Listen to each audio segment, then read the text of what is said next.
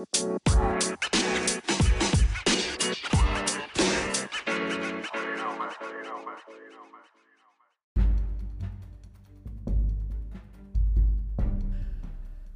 você, tudo bem?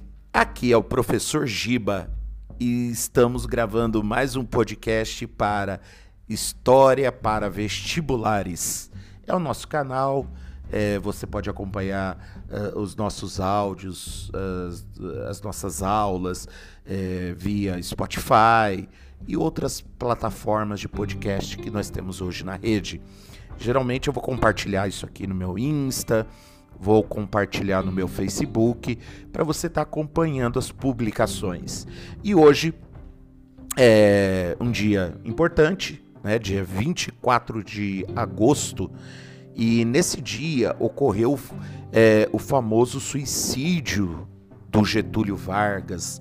Getúlio Vargas é, deferiu um tiro contra o próprio peito, gerando uma comoção nacional de grande proporção e evitando assim um possível golpe militar que estava sendo organizado pela oposição a Getúlio. Mas para a gente entender esse contexto, para a gente entender esse, na verdade, esse fato em si do suicídio de, de Getúlio Vargas, nós temos, que, eh, nós temos que entender aqui o que acontece alguns dias antes, ainda no mês de agosto, que foi o famoso atentado da Rua Toneleiro, lá no Rio de Janeiro. O atentado da Rua Toneleiro foi uma tentativa frustrada de assassinar um opositor de Getúlio Vargas, o jornalista Carlos Lacerda. É, e, e, esse, e esse atentado acabou ampliando uma crise política existente dentro do governo democrático de Getúlio Vargas, que foi ali de 1951 a 1954. E, e o que acaba né, pavimentando ali, preparando é, todo o cenário que vai culminar, que vai resultar no suicídio do Getúlio Vargas. Mas vamos entender isso aqui: o atentado da Rua Toneleiro foi um acontecimento definidor para o segundo governo de Getúlio Vargas. Segundo governo de Getúlio Vargas, vamos lembrar o seguinte: de 1930 a 1945, Getúlio foi aquela fase da chamada Era Vargas, onde teve um governo provisório, um governo constitucional e a implantação de uma ditadura do Estado Novo. Nós sabemos que no final de 1945, devido aos desdobramentos da Segunda Guerra Mundial e o início da Guerra Fria, eh, Getúlio é obrigado a renunciar, prometendo voltar nas próximas eleições, que foi o que aconteceu, né? É, pois o, o, nesse momento, quando ele volta é, eleito pelo povo, como ele mesmo disse, né, eu voltarei nos braços do povo, ele volta com apoio dos setores sindicais, do setor trabalhista, das esquerdas, porém o Getúlio já não tinha mais aquele apoio do exército, não tinha apoio de parte da burguesia industrial ou de grande parte da burguesia industrial e também não tinha o apoio mais de setores da oligarquia. É, isso fez com que o seu governo fosse imerso a uma crise né, antes do episódio do, do suicídio. Né? E após o ocorrido, a, a, a sua manutenção tornou-se insustentável. Né? É, esse atentado da Rua Toneleiro foi uma tentativa de assassinato contra o principal opositor e crítico de Getúlio Vargas, Carlos Lacerda um dos políticos mais conhecidos é, por fazer parte da União Democrática Nacional, a UDN, e dono de um jornal conhecido como Tribuna da Imprensa. O contexto histórico nos mostra que o atentado aconteceu no dia 5 de agosto de 1954, durante o segundo governo de Getúlio Vargas, eleito presidente nas eleições de 1950, com 48,7% dos votos.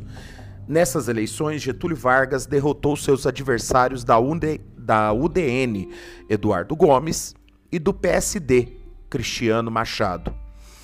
Esse governo de Getúlio Vargas ficou marcado pelas fortes tensões sociais, econômicas, políticas eh, que dividiram o país à época. Lembrando que nesse momento nós estávamos tendo o aumento das tensões da Guerra Fria e, consequentemente, essas tensões no âmbito mundial afeta também o Brasil.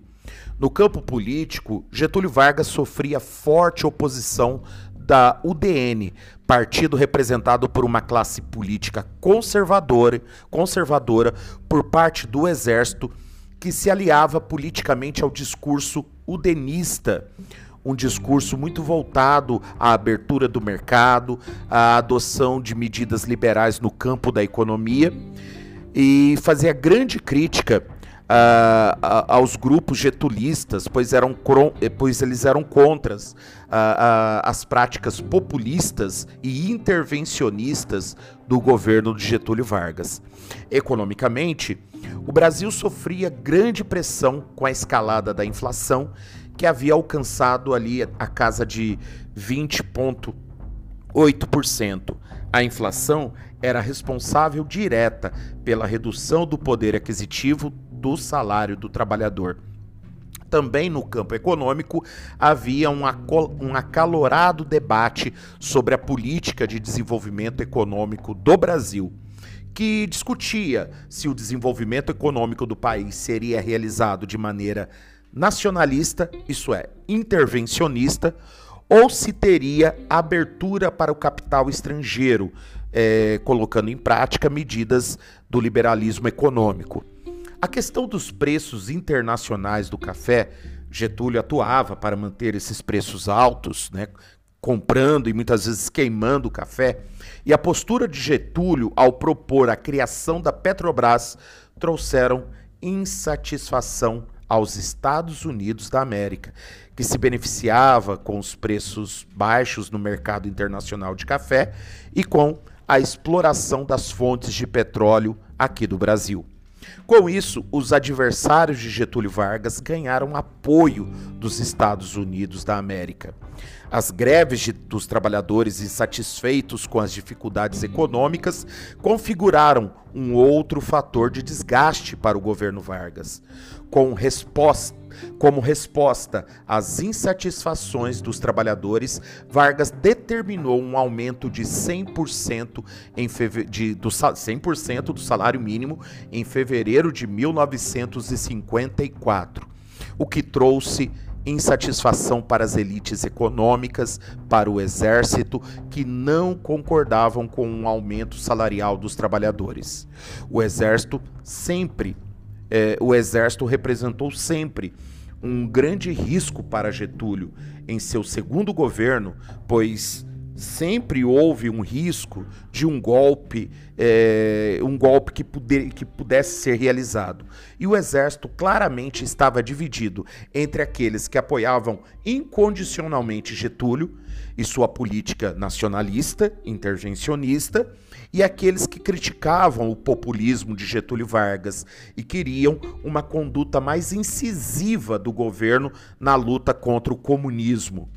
Além disso, havia as insatisfações em virtude da deterioração, deteriori, deterioração da corporação militar com os poucos investimentos e salários baixos. Mas vamos ao atentado em si.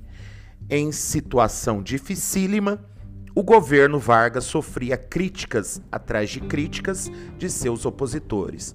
Carlos Lacerda, opositor bastante atuante, utilizava o seu jornal para fazer críticas diárias, muitas delas sem comprovação, sem provas, e por isso acabou sendo alvo de uma trama dos aliados de Getúlio Vargas, que, vendo a posição delicada em que se encontrava o presidente da República, resolveram calar o maior crítico do governo. Assim, foi contratado um pistoleiro que recebeu a missão de matar Carlos Lacerda. Entretanto, o ataque a Carlos Lacerda, que aconteceu no dia 5 de agosto de 1954, foi um completo fracasso. A abordagem que aconteceu na rua Toneleiro, no Rio de Janeiro, resultou na morte de Rubens Vaz, major da Força Aérea e guarda-costas de Lacerda, que saiu apenas com um ferimento leve. As investigações conduzidas pela aeronáutica, interessada em saber as motivações do crime que vitimou seu major, chegaram ao nome de Gregório Fortunato, chefe de segurança e motorista de Getúlio Vargas, que teria sido o mandante do atentado contra Carlos Lacerda. Logo, a oposição de Vargas tornou-se insustentável e os pedidos de renúncia eram acompanhados de, acus de acusações sobre a fracassada tentativa de assassinato. A respeito do atentado, Getúlio Vargas provavelmente não sabia do plano de Fortunato para matar Lacerda. Em entrevista nos dias seguintes, Vargas deu a entender que se sentia traído com o acontecido e declarou: Sinto que estou no meio de um mar de lama.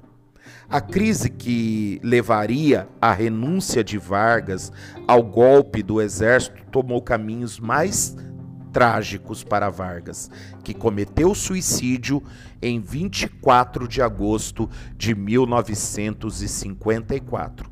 Após o suicídio, a opinião pública, que esmagava o presidente até então, voltou-se contra os perseguidores de Getúlio Vargas, obviamente temendo aí uma revolução popular, um agravamento e uma radicalização da situação política e econômica do país. Bom, é... Brasil depois disso vai ter cerca de sete presidentes da República num período de um ano e pouquinho. Só que em 1955 nós teremos a eleição de Juscelino Kubitschek. Mas isso é um assunto para uma próxima aula. Quer saber mais de história? Quer conhecimento? Quer análise histórica? Acompanhe meu podcast. Você pode acompanhá-lo no Spotify é, e nas outras plataformas que serão postadas no meu Instagram, no meu Facebook. Um grande abraço, fiquem com Deus e até o próximo podcast História para Vestibulares. Um grande abraço a todos, beijo no coração.